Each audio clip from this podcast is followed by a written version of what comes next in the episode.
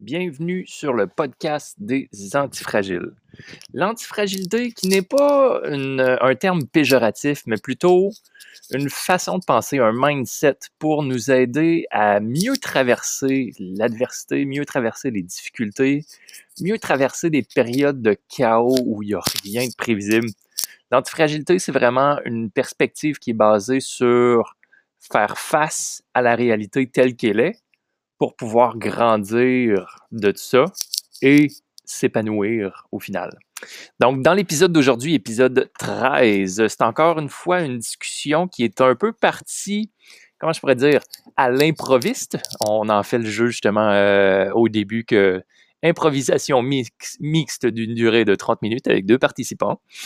Euh, Aujourd'hui, on parle de talent versus aptitude. C'est une discussion qui euh, relate un peu différentes lectures, différents points de vue qu'on a, euh, différentes expériences. Encore une fois, on a quelques citations d'auteurs et d'influenceurs autour de nous. Euh, entre autres de Simon Sinek qui parle du, du jeu prédéterminé et du jeu infini, à, défaut d'avoir un meilleur terme que prédéterminé pour traduire le mot finite. Mais euh, voilà, on parle un peu de ça, puis comment ça s'applique euh, à notre question de talent versus aptitude dans ce qui est euh, question de notre développement personnel. Alors, sur ce, moi, je te souhaite une bonne écoute. Hey, bienvenue tout le monde aux Antifragiles, l'épisode. On est rendu à quoi, là? 13! 13! Oh my God, 13! All right. Fait que Charles et moi, on vient de se connecter il y a approximativement une minute, puis on vient de partir à ça. Il a trouvé le sujet, on est parti là-dessus. Tu sais, ça arrive comme un peu de manière aléatoire, euh, les sujets. On, a une liste préparée de sujets. Là. On s'est dit, bon, on va faire un podcast, on va avoir plein de sujets pour pouvoir fournir du contenu à chaque semaine. Ah, écoute, j'ai genre quatre pages, sinon plus d'idées de sujets à chaque ligne, incluant des invités, incluant ça faisait des saisons, incluant ça. Mais là, c'était comme. ça fait une couple de semaines qu'on est comme. de quoi qu'on parle aujourd'hui, là? Non, mais c'est ça. Des fois, c'est de laisser aller l'instinct, de laisser aller l'inné et euh, le talent, le sujet du jour. Laisser inspirer par le sujet du jour. Yes. Fait que Charles nous a sorti l'idée du podcast. Talent versus aptitude. Je pensais que tu allais dire l'idée du siècle. J'étais comme l'idée du siècle? Non, podcast. OK, c'est beau. All ben, ça peut être l'idée du siècle, mais il risque d'avoir d'autres choses avec ça. Vous avez une improvisation mix. L'idée du siècle, talent versus aptitude. Vous avez une durée de 4 heures, deux joueurs. Vous, vous devez faire ça sous forme de comédie musicale. Ah, tabac. Ah non, pas une putain de comédie musicale, je déteste. Ah, moi aussi, j'aime pas.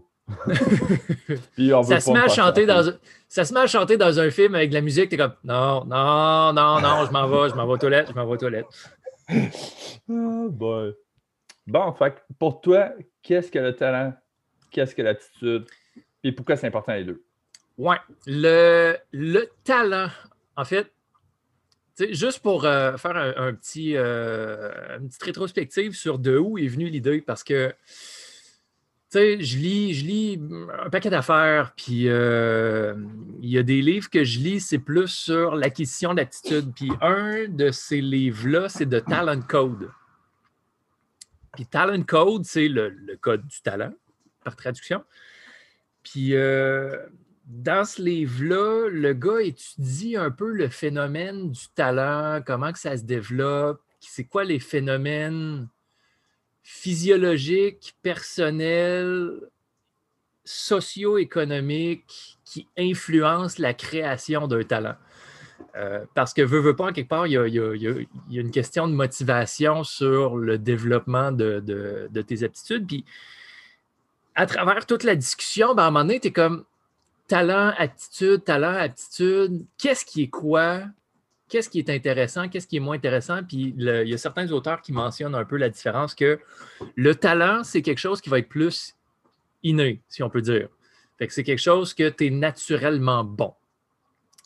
L'aptitude, c'est quelque chose qui va demander du travail pour le développer.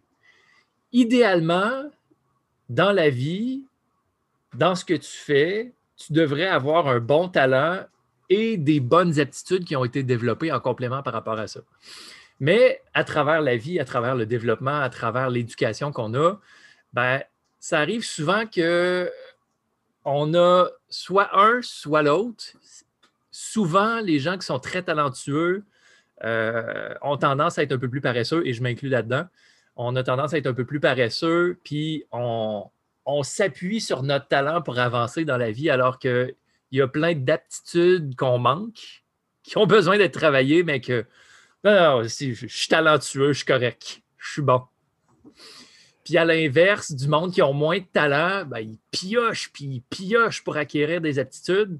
Puis des fois, c'est eux autres qui vont avoir les méga succès parce qu'ils ne sont peut-être pas nécessairement talentueux à la base, mais Christy, sont, ils, ont, développé leur boîte à outils, ils ont développé des aptitudes pour faire en sorte qu'ils sont capables de foncer. Très résilients.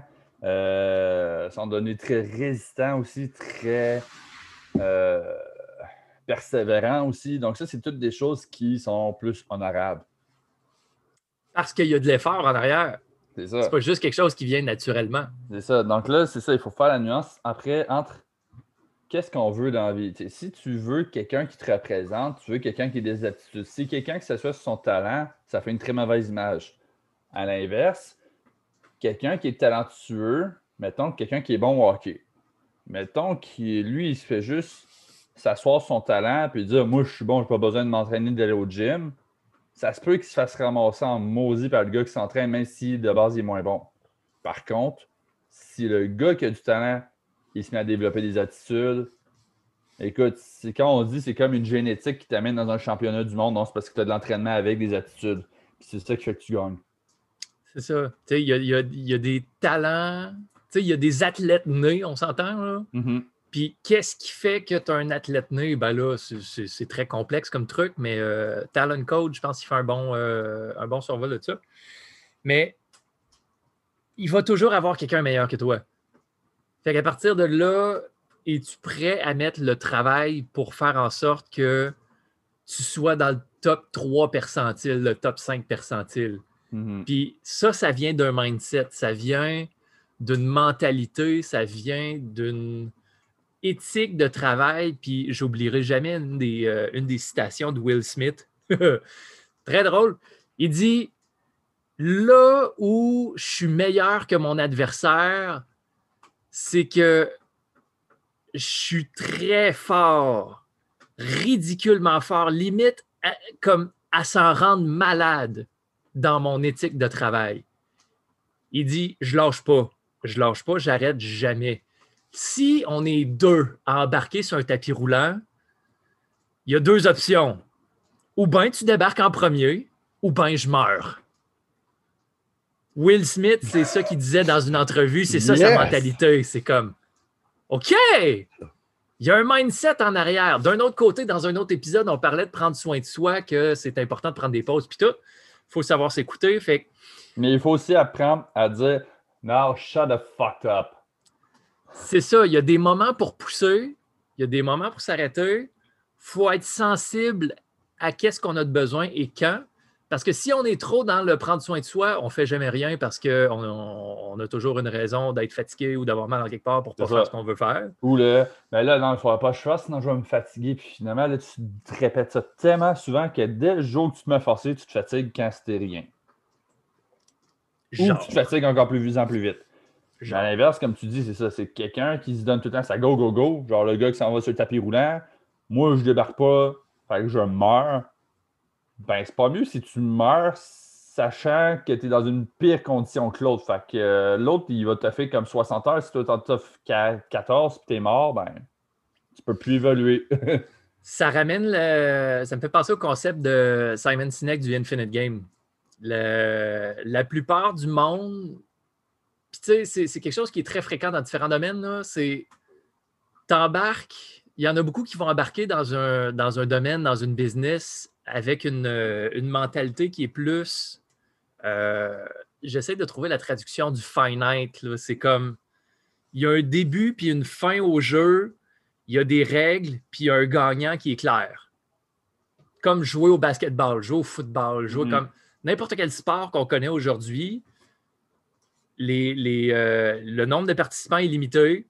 Au début du jeu, c'est qui, tu sais c'est qui les participants, tu sais c'est quoi les règles du jeu, tu sais c'est quoi le système de pointage, puis tu sais qui c'est, tu sais qu'est-ce qu'il y a à faire pour pouvoir être qualifié comme vainqueur à la fin.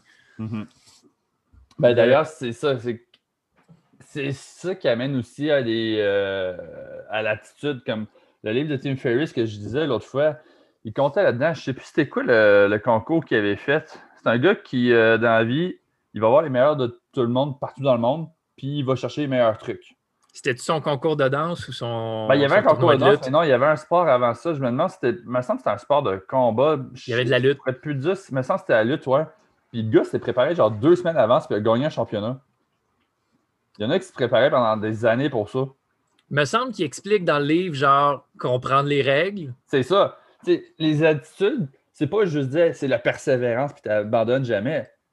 C'est t'asseoir, de t'analyser, de c'est quoi tes forces, c'est quoi tes faiblesses. All right. Maintenant, voici le contexte dans lequel je vais embarquer. Comme on dit, un sport, c'est limité. Les règles sont claires. Il y a un vainqueur qui est clair. Comment je peux m'en sortir? Ben, le gars, en lisant les documents, il s'est rendu compte que si tu sortais trois fois ton adversaire du ring, tu étais automatiquement gagnant. Fait que là, son truc, lui, il était comme Moi, j'ai aucune fucking technique de combat. Mais ben, je vais faire sortir le gars du ring. Déshydratation de la mort pour mettre dans la classe la plus légère. Après ça, je mange comme un cochon, je bois si c'est ça. Comme ça, j'ai un avantage de poids, comme dans tous les sports de combat qui se passent d'ailleurs. Puis il s'arrange pour pousser son adversaire en dehors. Fait que là, les juges, tout le monde en place sont super insultés, mais quand il dit non, mais check les règles. Il ouvre les règles. Comme Ah, fuck! regarde les règlements. C'est écrit dans le règlement. S'il sort trois fois du ring, c'est moi qui gagne. Fait j'ai gagné. J'ai pas. C'est ça, mais ça, c'est l'exemple le plus concret, le plus facile. J'étais comme, t'es juste, t'es sérieux? Ben oui, toi. Il a fait ça pour de vrai? Ben oui. Ben oui, mais c'est le même, ça se passe aussi dans la vie. Il y a du monde qui ont du talent divers pour un paquet d'affaires. Il y en a qui sont athlètes, il y en a qui sont vraiment cotes, il y en a qui sont très artistiques, il y en a qui sont très musicaux. Peu importe le talent, on a tous des talents quelque part. Il faut juste les connaître. Si toi, tu te dis, moi, je vais être dans le marketing parce que j'aime ça, tu as beau être bon, créer du contenu, mais si tu pas bon à tirer le marketing, t'es ma poche. Fait que t'as beau mettre de la persévérance, c'est ça, mais si à côté, ta fille, euh, quasiment Instagram babe, qui, elle, fait euh, une affaire en 15 secondes, puis qui attire 20 euh, 000 views quand toi, t'en attires 4, t'as beau développer des attitudes, d'aller chercher des outils, mais c'est parce qu'à un moment donné, le talent embarque dans la place. Donc, quand tu es capable d'apprendre en fonction des règles, en fonction de ce qui se passe, de comment tu peux négocier avec les autres, de, un peu comme les règles du sport qu'on vient de nommer là, quand tu trouves ta façon de faire, ton approche, tu es capable d'optimiser ton talent. C'est là que ça va donner payant. Euh, dans le même livre, Tim Ferriss, il fait une référence à, la business, comment optimiser sa business. La majorité du monde travaille de 9 à 5. C'est le modèle standard.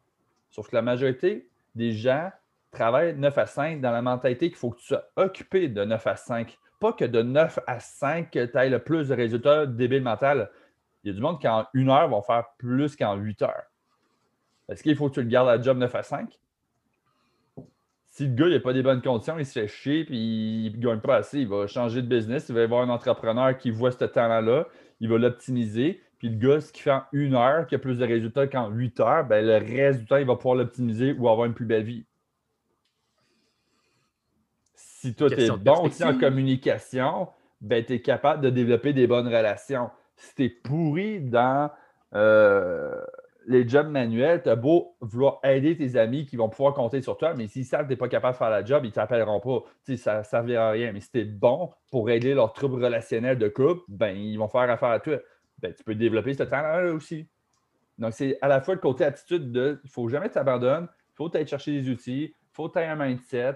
Euh, faire face à l'adversité, de ne jamais abandonner, de trouver des failles, de comment t'en sortir gagnant, mais il faut que tu saches utiliser tes talents. Si tu fais juste perdre ton temps, tu perds 80% de ton temps, 20% est plus gagnant, puis le 20% bien souvent, c'est lui qui te rapporte 80% de résultats. L'idée, c'est d'optimiser ces 20 %-là. Puis de, de, se démar- de savoir justement développer ce talent-là jusqu'au point où tu es capable de te démarquer. C'est ça. Parce que si tu te mêles dans la foule d'offres qui est similaire, tu te feras jamais voir, tu te feras jamais entendre. C'est ça. Je me prends un exemple. Moi, marketing, je suis zéro plus de barre. On est deux. C'est ça. Par contre, je connais du monde qui le sont. Moi, mon talent là-dedans, c'est que je suis bon pour euh, faire, mettons, du contenu, faire un peu plus de l'éducation. Je ne suis pas le gars le plus scientifique sur Terre, je ne suis pas un expert, mais je suis capable de te faire une bonne méchante synthèse. Puis ici, il faut que je te lis euh, 3000 études là-dessus pour essayer de comprendre de quoi. Ben, moi le faire, je suis capable de le faire. Ça me fait chier, mais moi le faire pareil. Parce que je suis bon là-dedans parce que mon talent est dans le. Je vais te le partager, te synthétiser, te rendre les choses plus simples et créer du contenu. Fait que moi, je fais affaire avec un gars qui m'amène de la visibilité, puis moi, j'y amène du contenu. C'est gagnant-gagnant. Je veux dire, il- c'est pas perdant dans la vie. euh, C'est la force d'un partenariat. c'est ça. Puis en Mais business, ça- c'est pareil. Si tu t'attends à ce que tu pars en business, mettons, puis tu dis tu fais tout tout seul. Fait que ça, ça inclut qu'il faut que tu fasses ton marketing. faut que tu fasses tes vidéos.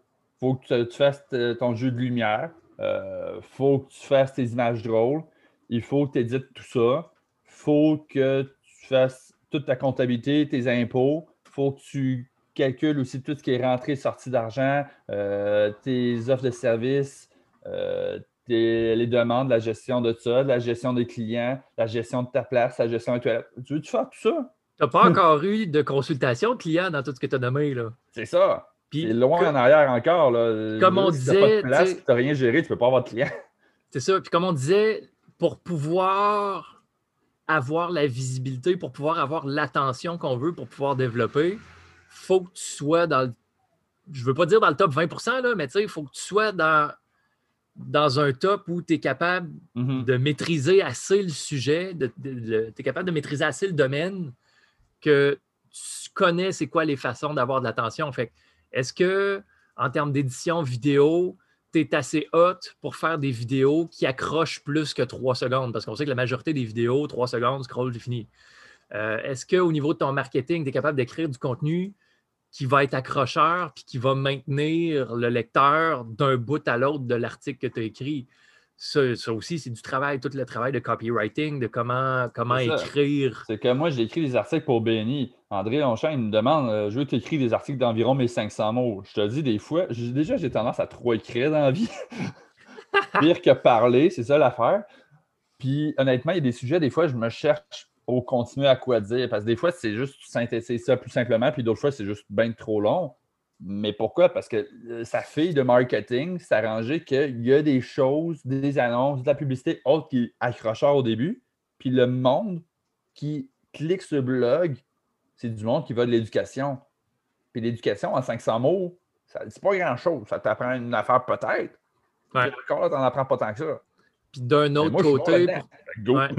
d'un autre côté aussi, pour tout le, re- le- le référencement puis le SEO, ça prend un volume de mots pour dire que hey, il y a du contenu intéressant qui existe de ce côté-là. Fait qu'au niveau du référencement Google puis toutes ces affaires-là, il y a aussi cette partie-là en arrière, ce qui fait que d'un côté, tu as du monde qui, qui font juste essayer de, de tricher un peu le référencement, puis ils vont faire des super de longs articles, mais quand tu lis ça, tu es comme Man, c'est n'importe quoi! C'est ça. Ah non, euh, on en voit toutes les couleurs. Fait l'objectif dans la vie, c'est pas que tu aies un titre. C'est ce que tu vas faire, c'est ce que tu souhaites. Est-ce que tu veux vivre en rendant le monde meilleur? Est-ce que tu veux vivre en aidant les autres? Est-ce que tu veux vivre en étant riche avec une maison sur la plage? C'est pas dire euh, ben moi, je vais être prof de philo, puis à partir de là, je vais avoir, mettons, une maison sur la plage. À moins que tu sois bon, puis tu aies ton bon marketing pour le faire, cool. Mais l'idée, c'est que tu as un objectif, puis comment t'y rendre. Aider les gens, il y a plusieurs façons. Autant ça peut être en médecine, ça peut être en santé, ça peut être en sport, ça peut être en relation d'aide. OK. Un peu comme le dernier podcast qu'on avait fait de comment développer un objectif. C'est comme qu'est-ce que je veux, OK, puis comment je veux m'y rendre? Parfait. Mais si tu vois que ça ne marche pas, c'est parce qu'il faut que tu trouves une autre façon. Ne gosse pas là-dessus pendant euh, trois ans en disant ça n'a pas marché, je vais recommencer, je vais faire ça mieux en espérant avoir un résultat différent.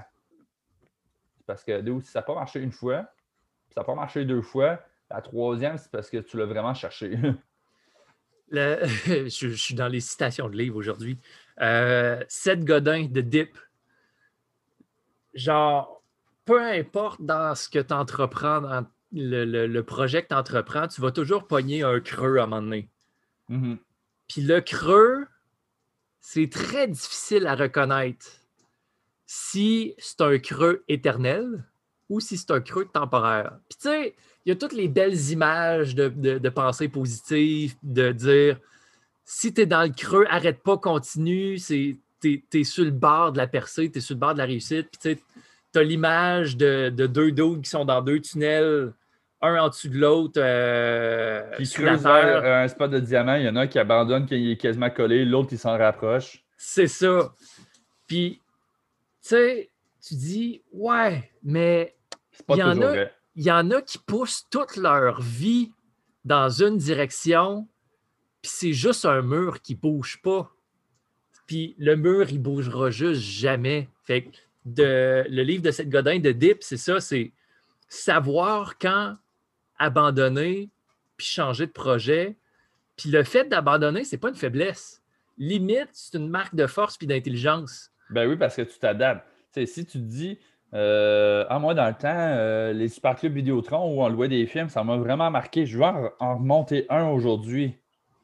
J'espère que ton offre de service va être bonne, mon homme, parce qu'avec Netflix, Tubi et toutes les autres, euh, Si Hein? euh, je, vais, je vais continuer sur la lancée, si j'oublie d'en parler, tu me rappelles Starbucks.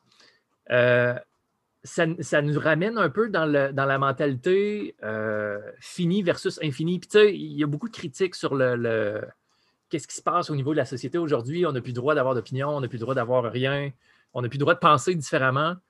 Puis il y a, une mentalité compétitive de, de, surtravail, de la- la- la- je ne vais pas dire mentalité ouvrière, là, mais la mentalité de faut pousser, puis faut souffrir pour être capable d'avoir du succès. la culture du burn-out. Culture du burn-out, on a fait un podcast là-dessus.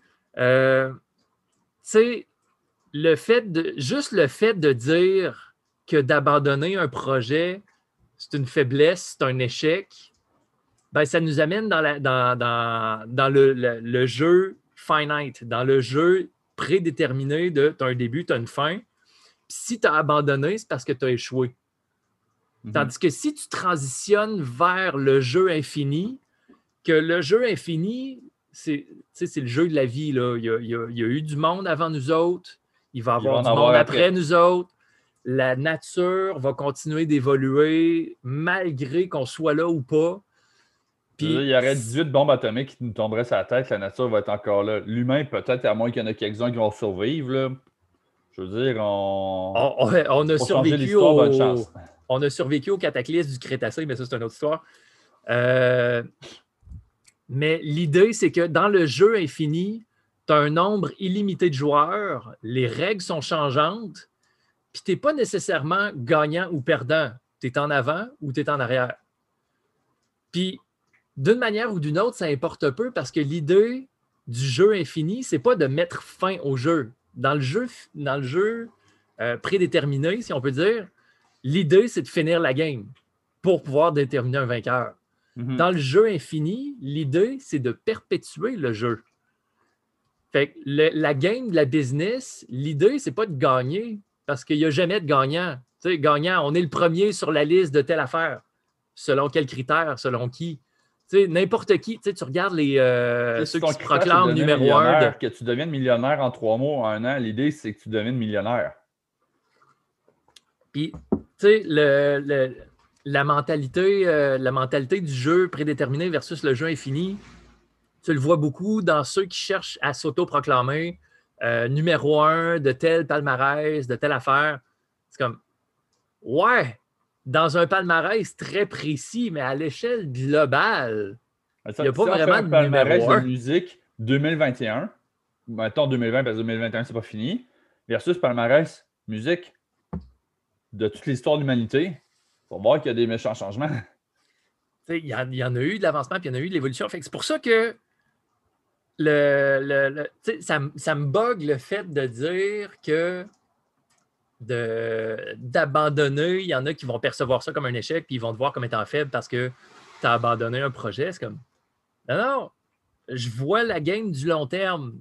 Je peux perdre cette bataille-là. C'est ça. Est-ce que tu Mais- veux perdre de l'argent, de l'énergie, euh, de tout dans quelque chose qui ne te rapportera pas ou qui va te faire chier ou qui en ce moment ne marche pas puis tu vas juste faire ça jusqu'à ce que le mort s'en suive ou tu vas vouloir changer pour quelque chose de mieux?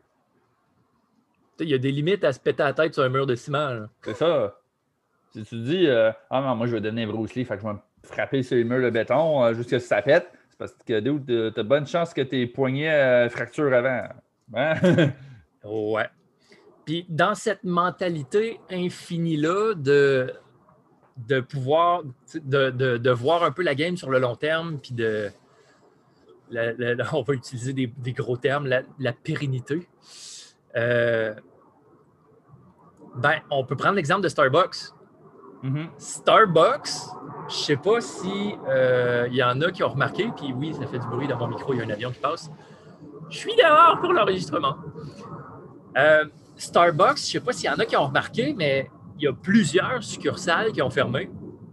Plusieurs, plusieurs succursales qui ont fermé. Moi, j'ai été surpris. Je reste sur, euh, proche d'une artère qui est très, très, très achalandée. Puis quelle ne fut pas ma surprise l'autre jour de passer, de voir des papiers cartons dans la fenêtre du, du Starbucks disant qu'il avait fermé. C'est pas parce qu'ils sont en train de faire faillite. Starbucks n'est pas en train de faire faillite. Ben non. C'est que Starbucks sont en train de, re- de recorriger le tir parce que Starbucks servait des gens pour le café, oui, mais il était dans des artères commerciales très passantes pour accueillir des étudiants, pour accueillir des travailleurs qui venaient prendre une pause, qui venaient prendre un café ou qui venaient Mhm. travailler au, au café. Puis dans un monde, dans une économie où tu ne peux plus faire ça parce qu'on on est restreint au niveau des, des commerces non essentiels, puis des, euh, tous les espaces intérieurs, tu ne peux, plus- peux plus juste aller prendre un café, en tout cas du moins pas chez nous, tu ne peux plus aller prendre un café puis rester là pour prendre ton café. Il faut que tu prennes ton café pour apporter, puis tu vas aller le boire ailleurs parce que sur place, on n'a pas le droit. Fait que qu'est-ce que Starbucks a fait? Ils ont gardé uniquement ouvert les succursales qui ont du service à l'auto parce qu'ils sont en train de tout retravailler leur structure de développement d'affaires autour de on va offrir une expérience de service à l'auto. Parce que Ben oui. le monde, en ce moment, c'est ça, fait que c'est ça qu'on va faire. Ça veut pas dire qu'ils vont pas leur travailler pour leur mettre comme avant.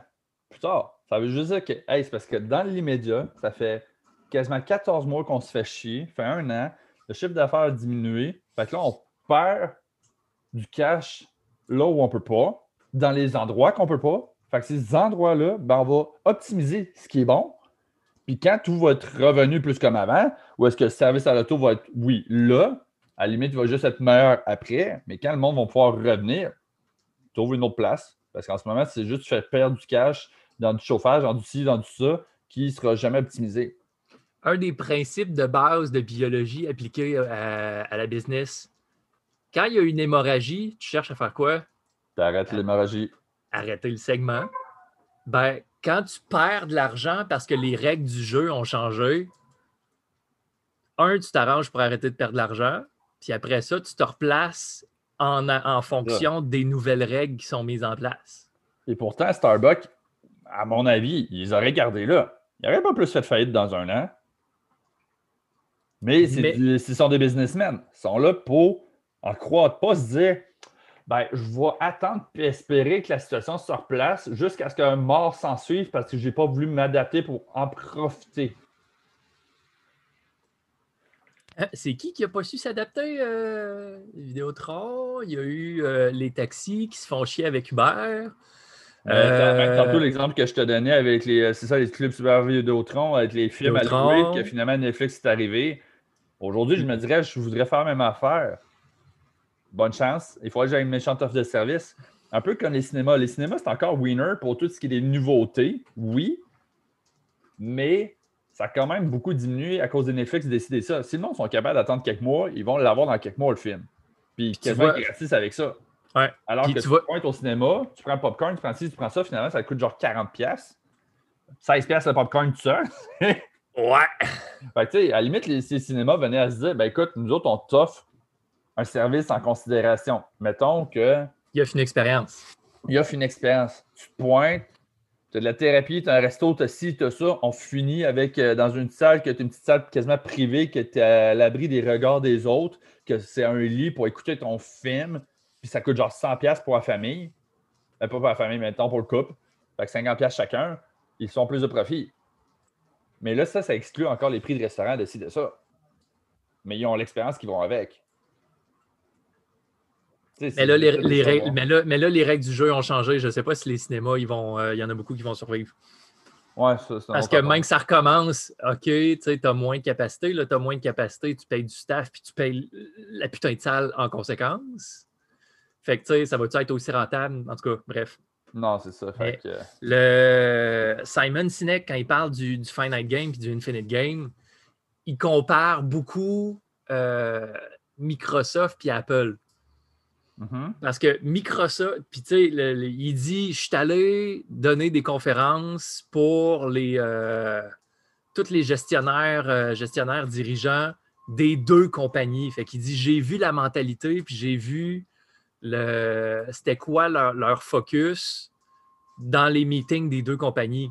Puis il dit Microsoft, 80% du temps, 80% de l'énergie est dédiée à comment on peut faire un produit qui est meilleur qu'Apple.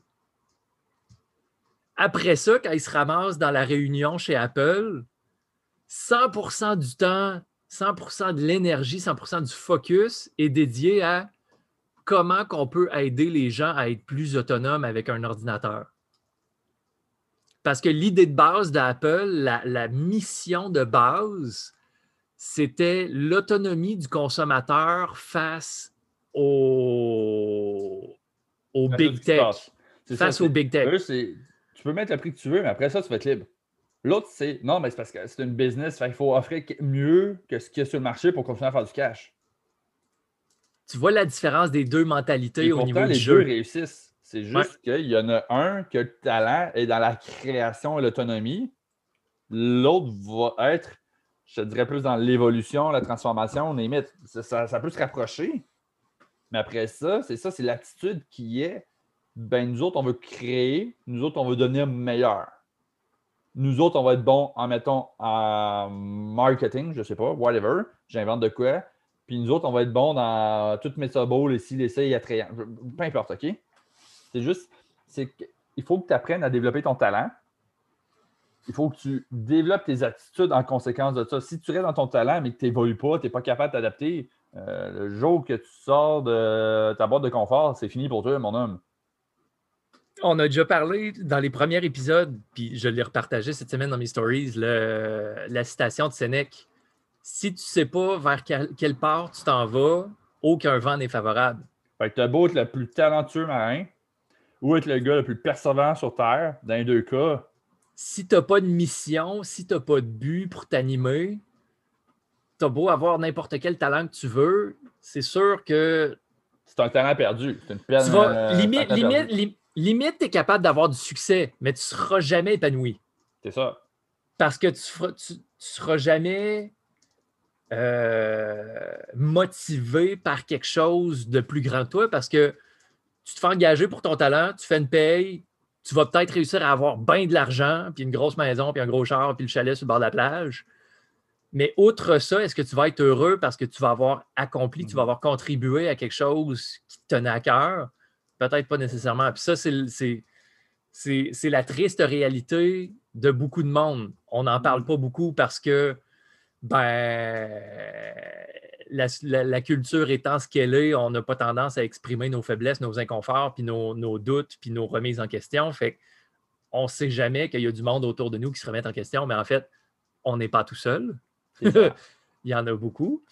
Fait tu sais, le monde que tu vois qui ont, qui ont du succès, je le mets en parenthèse, est-ce que c'est le monde qui sont le plus heureux? Je doute. Je doute très fort. Puis encore là, on peut en parler encore longtemps, mais je pense que je vais finir sur euh, une ou deux petites affaires là même. C'est comme Gary Vaynerchuk, je pense, dans la semaine qui, euh, ou la semaine passée, il avait fait une vidéo, j'avais trouvé ça super intéressant. Il y a un gars qui l'interviewait, puis il était comme Tu dirais quoi aux entrepreneurs qui savent mal de prendre des journées de congé? De quoi de même, grosso modo? Parce que euh, Gary est connu pour quasiment travailler tous les jours. Sauf que ce qu'il dit, c'est que moi, je travaille quand ma tête est là. Si j'ai plus de plaisir, j'arrête. Je m'en vais faire du sport. On va passer du temps avec ma famille. J'ai mes fins de semaine off. Peu importe. Ça ne veut pas dire que pendant ce temps de break-là, mon cerveau arrête.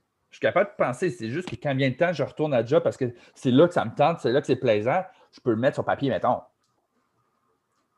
Non, tu sais, c'est de savoir développer son talent. Ou, comme Tim Ferriss disait euh, dans un de ses livres, euh, j'aime ça en parler parce que j'ai pas encore fini son livre puis je suis là-dedans ce temps-ci.